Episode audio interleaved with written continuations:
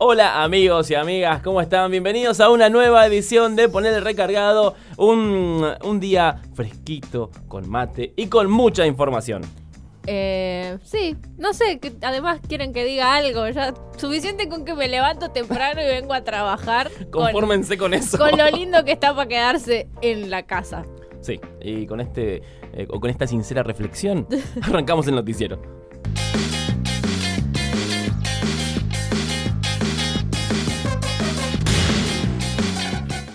Me arremango porque así nomás como estamos nos vamos a meter derecho en el lodo de las noticias que tienen que ver con el ámbito de lo regional. Las noticias del NEA en este segmento que se llama ¿Qué pasa en el NEA? Bueno, nos vamos a Corrientes porque hay un número... Eh, a ver, una, a ver, vamos a contextualizar. El INDEC dio a conocer los índices de pobreza del último semestre del 2021 eh, y Corrientes, puntualmente la ciudad de Corrientes, ha reducido considerablemente la pobreza, porque de lo que se había reflejado en el, en el último semestre, que era del 42%, lo redujo a un 27%. Es un montón. Sí, tengo entendido que es contra el primer semestre del año pasado, que era del 40, algo, siendo que del primer semestre del 2020, más me alejé mucho, del 2020 era eh, del 42. O sea que como que en un año y otro fue un 2%, pero del año anterior a este... Sí, 15%. 15, 15 puntos, una cosa así. O sea, una bocha. Es un montón de gente que ha salido de la pobreza en la ciudad de Corrientes. Por suerte. Y es una de las provincias de todo el país que más ha reducido la pobreza. Y después entraremos a hablar un poco más en un contexto nacional. Pero eh, los números de Corrientes, la verdad, que sorprenden y, ojalá que la gente siga saliendo de la pobreza. A través de la política, por supuesto. bueno, y, nos vamos ahora a Misiones porque el Instituto Nacional de la Yerba Mate va a entregar a diferentes escuelas secundarias el kit de, de mate que, que se autoceba, ¿no? Eh, setos de basura y además hierba para que los pibes que están en la escuela secundaria eh, puedan disfrutar de esta bebida tan tradicional. Nadie se ha preocupado tanto por mí. Me gusta que el gobierno de Misiones tenga claras las prioridades y ejecute políticas al respecto. Para eso se le paga el sueldo, señores. Eso es lo importante. El programa, esto es un programa del gobierno de Misiones. O sea, hay una política de verdad creada, proyectada y ejecutada en pos de que los estudiantes tengan su mate. Y además, por supuesto que ya incluye esto, pero que se llama el mate en la escuela, una eh, eh, se, intromete en la currícula, en las materias que se dictan, donde también se va a hablar de la historia de la yerba mate, del proceso de industrialización de la yerba mate y un montón de otros beneficios que tiene esta bebida para nosotros. Qué mejor que tomar mate que sabiendo el proceso de cómo se hace la yerba mate. Le da un efecto. Además, si sos misionero y no sabes cómo se hace el mate, ¿para qué sos misionero? Claro. Aquí con mi matecito en el set de Avengers. ¿Oh? Claro, sí. Se pregunta bueno, y de misiones a Chaco porque Coqui Capitanich anda anda invirtiendo guita a lo pavote, ¿no? Andan inaugurando obras, eh, haciendo acuerdos para obras. Bueno, en este caso se va a reunir con 69 intendentes eh, para firmar un acuerdo que se llama Chaco Unido, donde van a haber 1.500 obras en construcción, que se están construyendo en construcción y que se van a construir eh, por una inversión de 165 mil millones de pesos. Es una bocha de plata entre esas 1500 obras hay 150 escuelas. Sí. Después hay pavimento, eh, otras, otro tipo de obras que tienen que ver con vivienda, con desagüe, cloaca, mejorar la calidad de vida de la gente. Pero digo, realmente 1500 obras es mucho y está planificado esto para hasta el año 2024. Sí. O sea, pues, en dos años. En dos años pretenden, que me parece genial. ¡Oh my god! ¡Wow! tipo eh, culminar las, por lo menos culminar y empezar nuevas de estas 1500 obras. Así que re bien, Coqui cebado encima, vamos a hablar más adelante de esto, pero ayer ya sacó el poncho y dijo, si hay que... Hay que pelearse, yo me peleo. Amén, hermano. Tengo drama. Está re en una, Coqui. Me gusta, me agrada. Sí, grande Coqui. Eh, así que, nada, eh, van, van a invertir mm, 165 mil millones de pesos en obras en Chaco, lo cual significa que se va a motorizar toda la economía, se van a generar puestos de trabajo y, obviamente, Argentina y Chaco crecen. Corrientes saliendo de la pobreza, te regalan mate en misiones, en el Chaco se vienen obras. ¿Qué es eso? ¿Un sueño? Buenas noticias en esta mañana o en este día jueves. ¿Qué seguimos en Argentina Sí. nosotros? Y así cerramos este segmento de noticias regionales. Y llegó el momento de que nos metamos en la profundidad y escarbemos un poco la olla de la información con noticias que nadie pide pero que todos necesitan. Las noticias bizarras. Pizarras. Uh, hoy cobré, por eso lo hago. La primera noticia bizarra nos lleva a un, a un estudio, a ver, sí, a un centro de estudios londinense que se puso a investigar en qué parte del mundo se encuentran los penes más grandes. ¿No había un estudio ya de eso? Desconozco, ¡Es lo que dije! ¡Ah! desconozco. Que los chinos la tienen chiquita y los otros no. Una cosa así. Y hay gente que la tiene chiquita y no necesariamente es chino. Bueno. en promedio. Usted Bueno. me entiende. Lo que hizo este centro de estudios es pedirle a mil londinenses, a mil hombres de Londres, que se midan el pene erecto y así compararlo con el resto de los estudios del mundo. Y llegamos a la conclusión, digo, llegaron a la conclusión de que eh, los penes más grandes del mundo se encuentran en el Congo, en Ghana ¿Dónde y en, lo- quedaban? en África. Están en África. Ah, ¿viste? Con un promedio de entre 15 y 17 centímetros de erección. Y los penes más chicos, sí, se encuentran en Japón. Pobrecitos los nipones, me dan pena los japoneses. Perdón, esto no es para tomárselo a broma. Soy muy buenos haciendo anime, No pero, pero están full con, la, con el tema de la longitud. Porque, a ver, Pero seamos... tienen técnica los japoneses igual. Encerar, mano derecha. Pulir, mano izquierda. Bueno. bueno, el tema es el siguiente. Bueno, en, en segundo lugar Ajá. del ranking de los penes más grandes del mundo están los australianos. Mira vos. Datazo de ¿Tienen Vitali. canguros? Canguros y penes grandes. Está bien. Para la bandera. Bueno, lo que sí, Argentina no está en esta encuesta porque no, no, no participó. No Europa. Así que no entramos No ahí. No sabemos si lo tenemos muy chico, muy grande. Menos mal igual, porque con lo pesado que son. Sí, nada.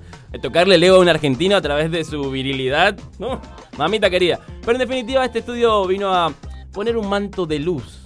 ¿No? Sobre este tema de que siempre muchos dicen que el tamaño importa. Ajá, Bueno, en este caso para el estudio sí importa. claro. Porque sabemos que- Específicamente sí. Así que nada, los africanos la tienen grande, los chinos la tienen chica.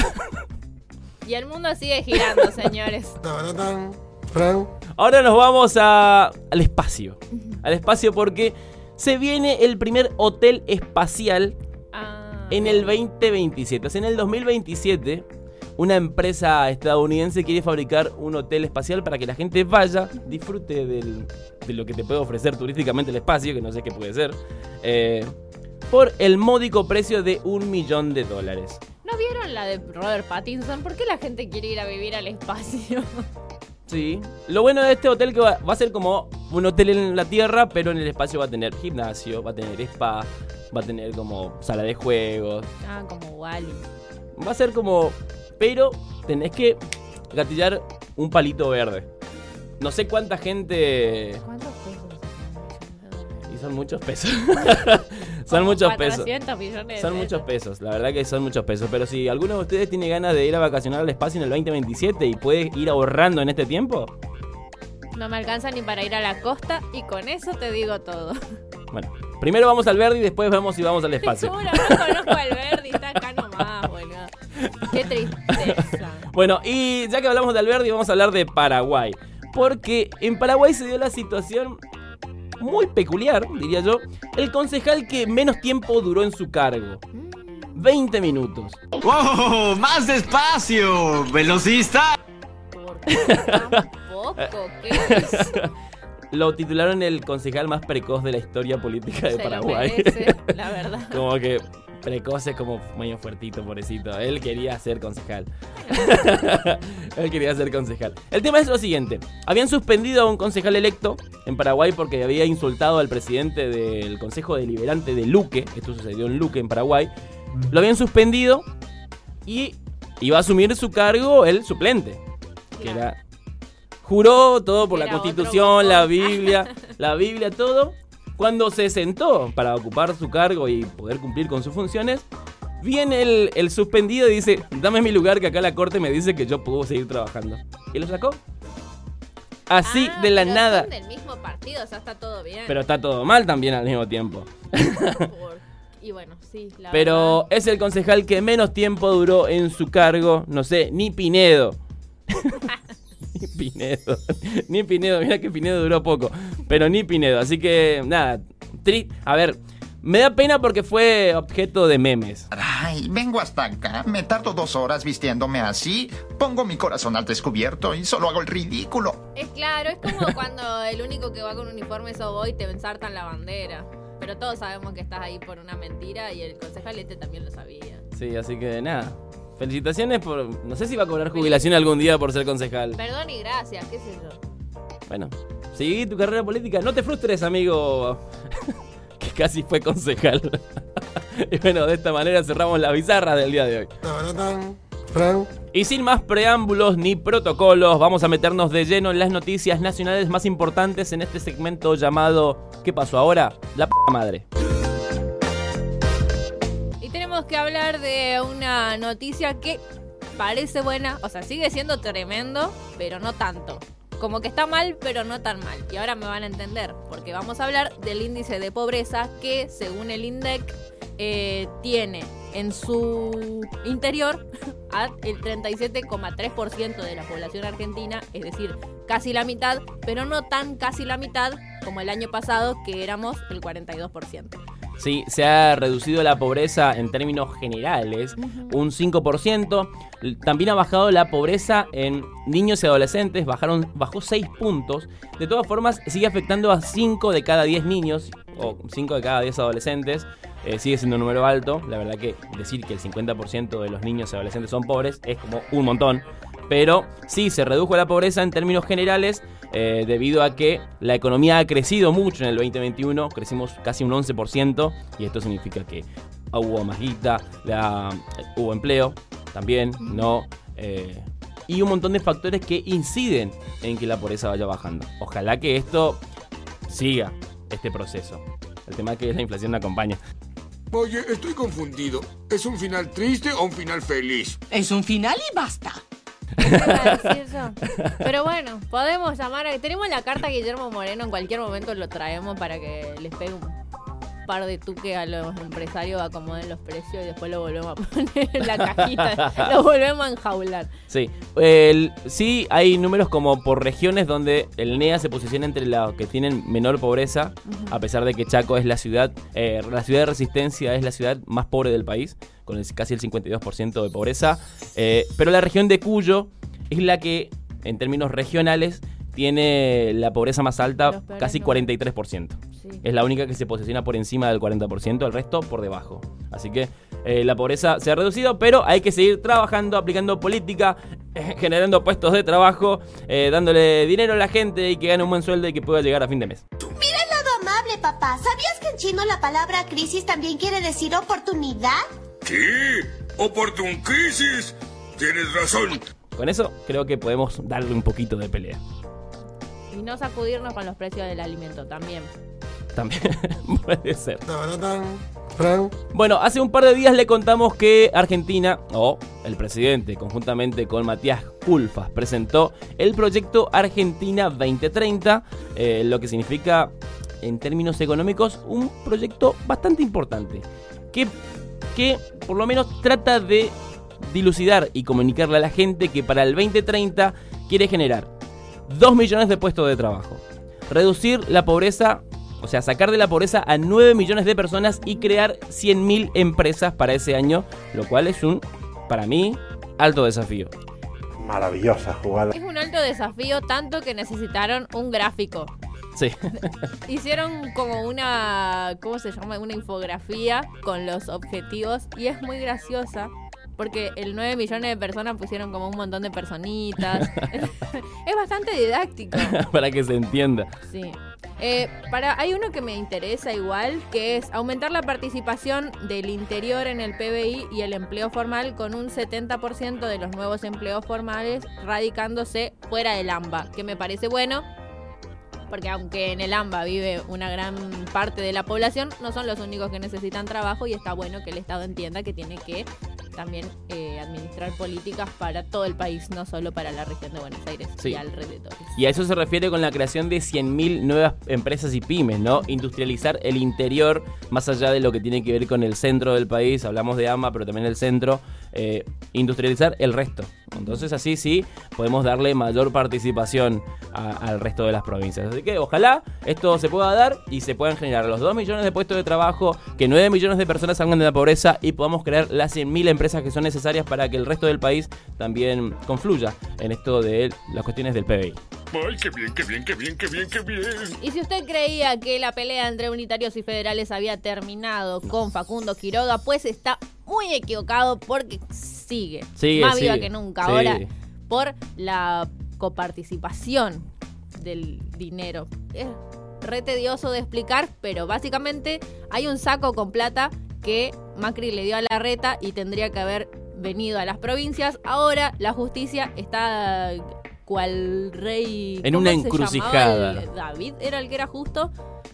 Como que está ahí a punto de decir, Salomón, bueno, dicen por allá atrás. Corten los billetes en dos y que cada uno se lleve una parte, que no está bueno porque somos más de 20 provincias contra Cava, Mm. pero bueno. Vaya, ah, eso explica muchas cosas. Porque ayer hubo una reunión de los gobernadores con el presidente y con Guado de Pedro, donde le dijeron, che, Guado, mira, la verdad que estamos preocupados por la situación porque Cava sigue recibiendo la guita que no le corresponde y nosotros recibimos menos guita y vamos a recibir menos guita porque el presupuesto no se aprobó. Entonces, ¿qué te parece si hacemos una presentación judicial para que la justicia actúe y defina de una vez por todas por qué a Cava le siguen dando el doble de guita de lo que le corresponde? Porque recuerden que en el 2016 Macri le había entregado un saco de guita por el traspaso de la Policía Federal a la ciudad de Buenos Aires del doble de lo que le correspondía. La verdad, las cosas como son. Y esa guita todavía no se la pueden sacar, los gobernadores la quieren porque estamos hablando de, y no es poca plata, 120 mil millones de pesos. O sea, es un montón. Recién dijimos que es aprox la cantidad de plata que van a usar para hacer 1500 obras en el Chaco en Sí. dos años. Imagínate todo lo que se puede hacer con toda la plata que está recibiendo y Cava en cada una de las provincias. Y lo que se busca es redistribuir esa guita mala vida, mal entregada por Macri a la reta en su momento. Y los gobernadores pusieron como que se pusieron firmes y dijeron, che, Guado, vamos a darle ficha a esto porque necesitamos la guita, porque no hay presupuesto y la economía tiene que seguir creciendo, las provincias deben seguir creciendo y nosotros tenemos que garantizar el estado de bienestar para todos nuestros comprovincianos. Atenti a lo que voten o digan nuestros representantes. Recuerden que hay gente de Formosa sentada en bancas del Congreso. Sí. Y así de esta manera cerramos el segmento de noticias nacionales. Como este noticiero es tan completo que te traemos un segmento diferente cada día, te habrás dado cuenta ya después de 71 capítulos que por lo general los jueves metemos segmento de tecnología. y también de ciencia, porque vamos a hablar de la vacuna argentina contra el COVID, que pasó los estudios preclínicos aprobados por la ANMAT y ahora está listo para los estudios de la fase 1. Y unos dirán, bueno, ¿para qué queremos una vacuna ahora? Porque nos estamos preparando para lo que venga después, porque recuerden que hay nuevas cepas, todo el tiempo está saliendo nuevas cepas, que el, que el COVID no ha pasado todavía. Bueno, nos preparamos para eso. Entonces, los científicos del CONICET, conjuntamente con el Ministerio de Ciencia y Tecnología de la Nación, y además con los... eh, con los, con los chicos y chicas de la Universidad de San Martín, están trabajando en esto y me parece excelente. ¡Mi país es así! A mí me gusta que le van a poner el nombre de la rompeola de Cecilia Grierson. Que además de ser una rompeola, es como un icono de la medicina argentina. Si no la conocen, googleen, amigo. Uno no puede estar acá todo el tiempo explicándole lo que son las cosas. Sí, pero este es un mensaje claro para los que dejaron de invertir en ciencia y tecnología, los que decían que es esto de las universidades por todos lados, esto que le mandaban a los científicos a lavar los platos, bueno, es un mensaje claramente para ellos porque sí, sirve invertir en ciencia y tecnología y acá están los resultados.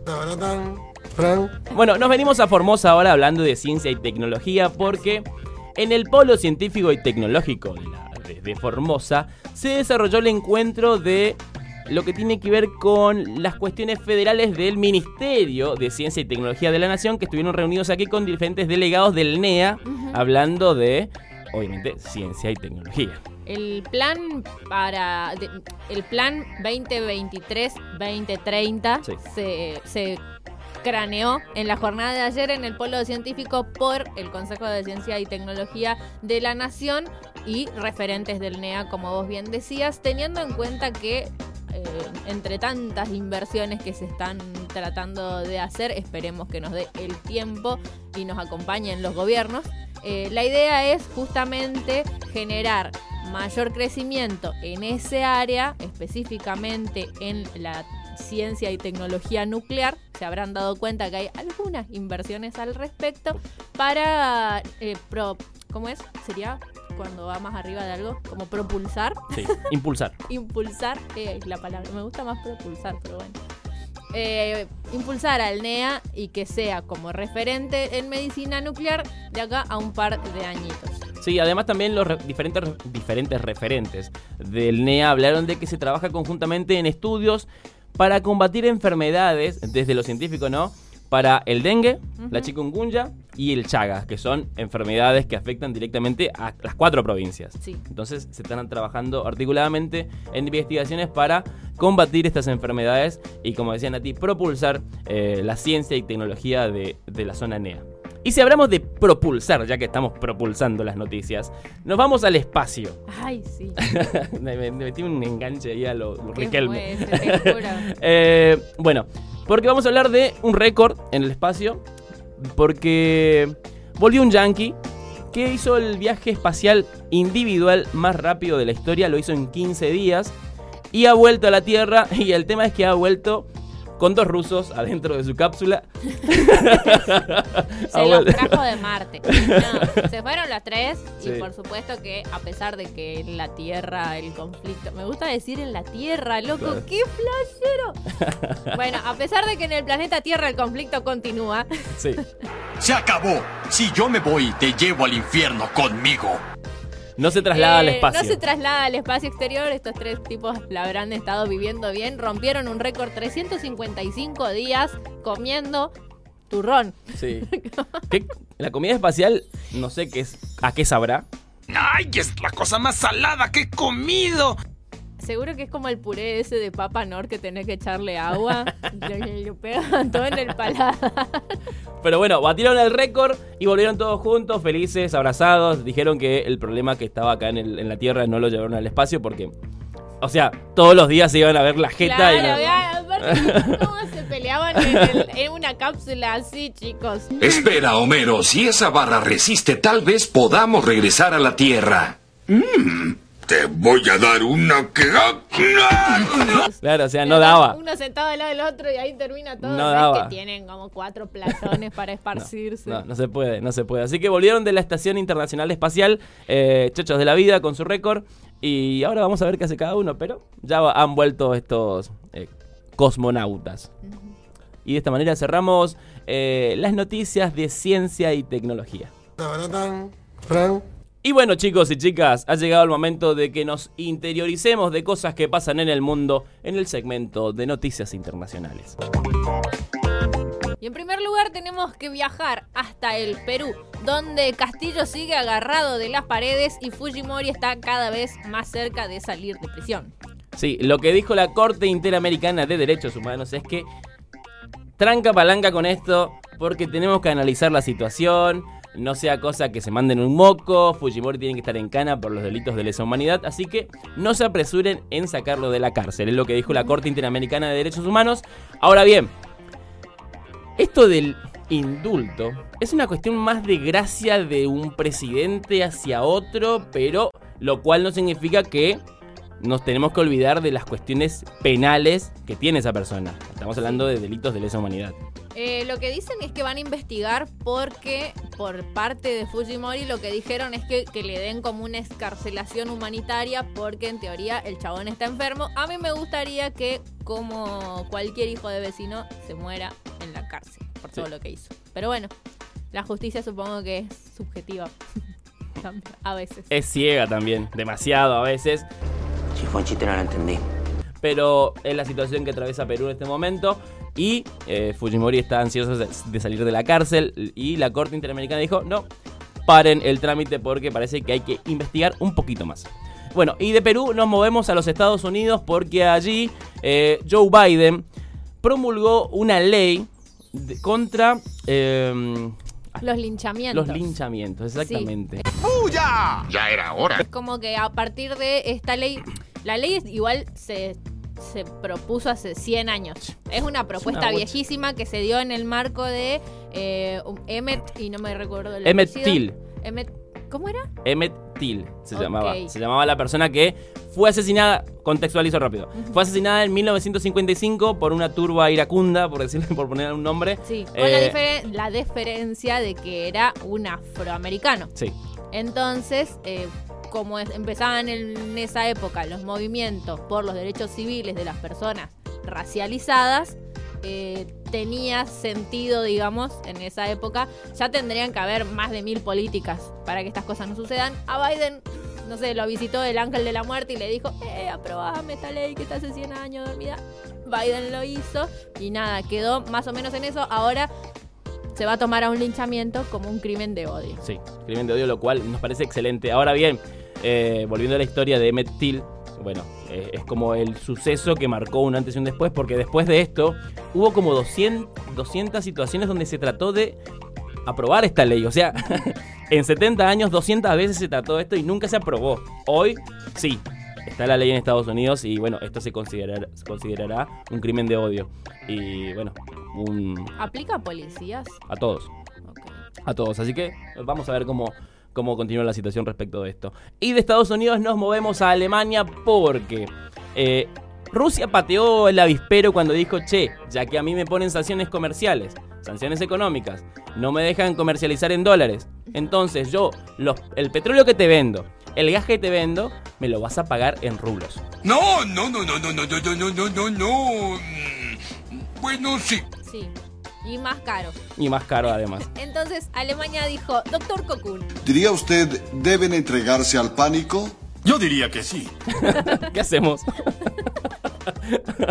¿Qué hacemos? eh, y activó el plan de emergencia energética y eh, por las dudas dijo, bueno, vamos a ver eh, cómo hacemos para guardarnos el poco gas que tenemos y administrarlo a cuenta gotas hasta que o bien se termine la guerra con Rusia o descubramos un pozo de gas y otro de petróleo en nuestro territorio. Sí, por ahora lo que hace Rusia es eh, vender gas y petróleo en rubros, porque no le dejan comercializar en dólares. Claro, no les al- sirve que le paguen en dólares. Y Alemania y la Unión Europea dicen, no, no te vamos a pagar en rubros, no, no tenemos, bueno, comprar rubros y pagame en rubros. Te jodés O sea, mi alma. saque las sanciones, porque la Unión Europea aprobó, apo- aprobó y apoyó las sanciones a, a Rusia, entonces, listo, te comes el garrón.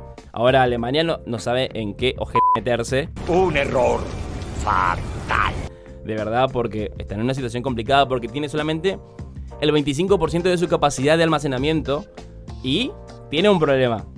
Tiene un problema grave, porque Rusia cierra la canilla, no hay gas para nadie. Pero ¿por qué no compran? ¿Por qué no compran el maldito rublo y se lo mandan por Mercado Pago a Putin? Sí, no sé, no sé. Bueno, problemas de los alemanes. Arréglense como puedan. Eh, por lo tanto, Putin está tranquilo con esta decisión, porque dice, a ver, el problema ese no es mío, yo tengo rubros, yo tengo muchos rubros. Ustedes manéjese como puedan. Así que así está Putin. Y así están las cosas, nuestros queridos amigos y amigas. Y de esta manera cerramos el segmento de noticias internacionales. Bueno, chicuelos, hasta acá hemos llegado con esta edición de Ponerle Recargado de día jueves. ¿Recomendaciones del día? Sí hay. Eh, abríguense, porque ya arrancó el fresco. Coman torta frita. Bueno, qué privilegio. Coman torta frita. Y si pueden, conviden también. Acá tenemos Sí, nos dejan acá Saavedra. altos. Sí, Saavedra 775 puede mandar un tupper. Y obviamente, cuídense del virus todavía, que, que todavía no pasó. Barbijo, distanciamiento, alcohol en gel. Y como siempre, nos despedimos, no sin antes dejarlos con nuestro segmento de local, el último, pero no por eso el menos importante. Y en este caso con alguien que nos escribió por redes. Por redes. Alguien que pertenece al pueblo irutiano y nos dijo, chiques, tengo un temazo. Pueden mostrárselo al resto del mundo y por supuesto que nosotros le vamos a decir que sí. Entonces, en este segmento vamos a presentar a Dark Cap con... eh, Disfrutando de esto. Disfrutando de esto. Que extrañamente no tiene gorra. Yo pensé que sí iba a tener. Sí. Y disfrutando de esto, nos despedimos y nos encontramos nuevamente el día de mañana. Bye. Y lo largo con flow, eso ella me lo enseñó que cuánto valgo, eso solo lo sé yo. La fe en Dios me enseñó que no hace falta su presencia, solo hace falta su voz. Y solo tú y yo, dos blon, apagado el phone, estamos solos y sin tema de conversación. Así que escúchate esta canción que te la dedico, pero no sé si salió del corazón. Pero la escribí pensando en vos, mi amor. No te vayas, dame un beso más. Que si te vas, te juro que no te volveré a llamar. Tengo otra en la lista y no puede esperar. En un descuido se hizo fin de y esa flaca con el espejo está estrenando su nuevo rime. Los pibes tomando pipe, observando esa firmeza para ver quién el que la debiste. Y viste que las cosas no son como vos me la dijiste. Y no peleo contigo, payaso. No me gusta perder el tiempo por cosas que no hiciste. Y que chiste que se hagan los polenta, los de 15. Cero cargo quinceañero, tú no eres miñero. Si con medio vino tinto te quedaste re en pedo. En medio del puterío y criterio, ahí me encuentro tirando versos, dejando que las palabras se las lleve el viento. Fumando otro, esperando mi momento. No me subí al tren, pero te aseguro que yo llego y de cuerpo completo. For real hasta que me encuentren en la calle muerto. Mientras tanto seguiré destrozando textos. Mientras tanto seguiré disfrutando del sexo. Mientras tanto seguiré plasmando mis recuerdos. Mientras tanto seguiré disfrutando de esto. Disfrutando de esto. Disfrutando de esto.